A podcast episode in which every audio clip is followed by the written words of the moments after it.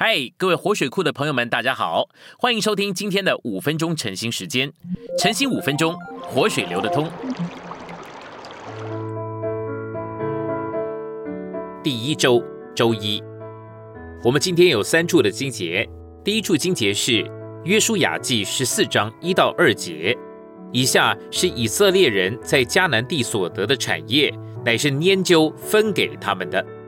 第二处是哥罗西书一章十二节，感谢父叫你们够资格在光中同得所分给众圣徒的份。第三处是哥罗西书二章六到七节，你们既然接受了基督，就是主耶稣，就要在他里面行事为人。我们现在来到信息选读，这两个主要的点为基督取得那地，并为基督产生真实的先祖。乃是约书亚记到路德记的历史的灵，神应许的地，既然是基督的预表，为基督得着地，这意思呢，就是为着基督得着基督。神已经将那地赐给以色列人了，这是一个事实，但是尚未成为实际。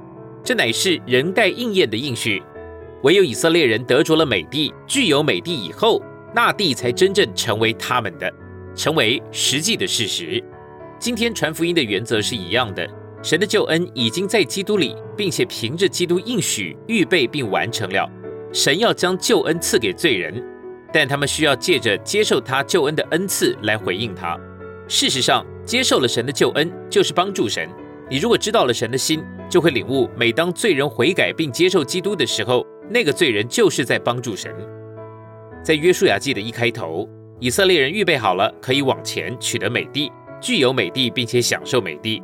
以色列人这样做，这个意思就是他们在为美帝所预表的基督做些事。今天，基督这个美帝已经预备好了，给他的信徒取得并具有。然而，那些预备好取得他、具有他，并享受他作为包罗万有之美帝的人在哪里？今天我们所需要的乃是得着、具有更多的基督，经历更多的基督。这不仅是为着我们的享受。也是为着使基督成为他所该是的，我们为着基督得着基督，好使他能够得着团体的彰显。这就是使美地成为以马内利的地。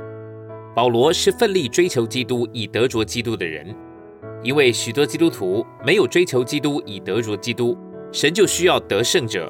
早在第一世纪，主就进来呼召得胜者了。今天他仍在发出对于得胜者的呼召。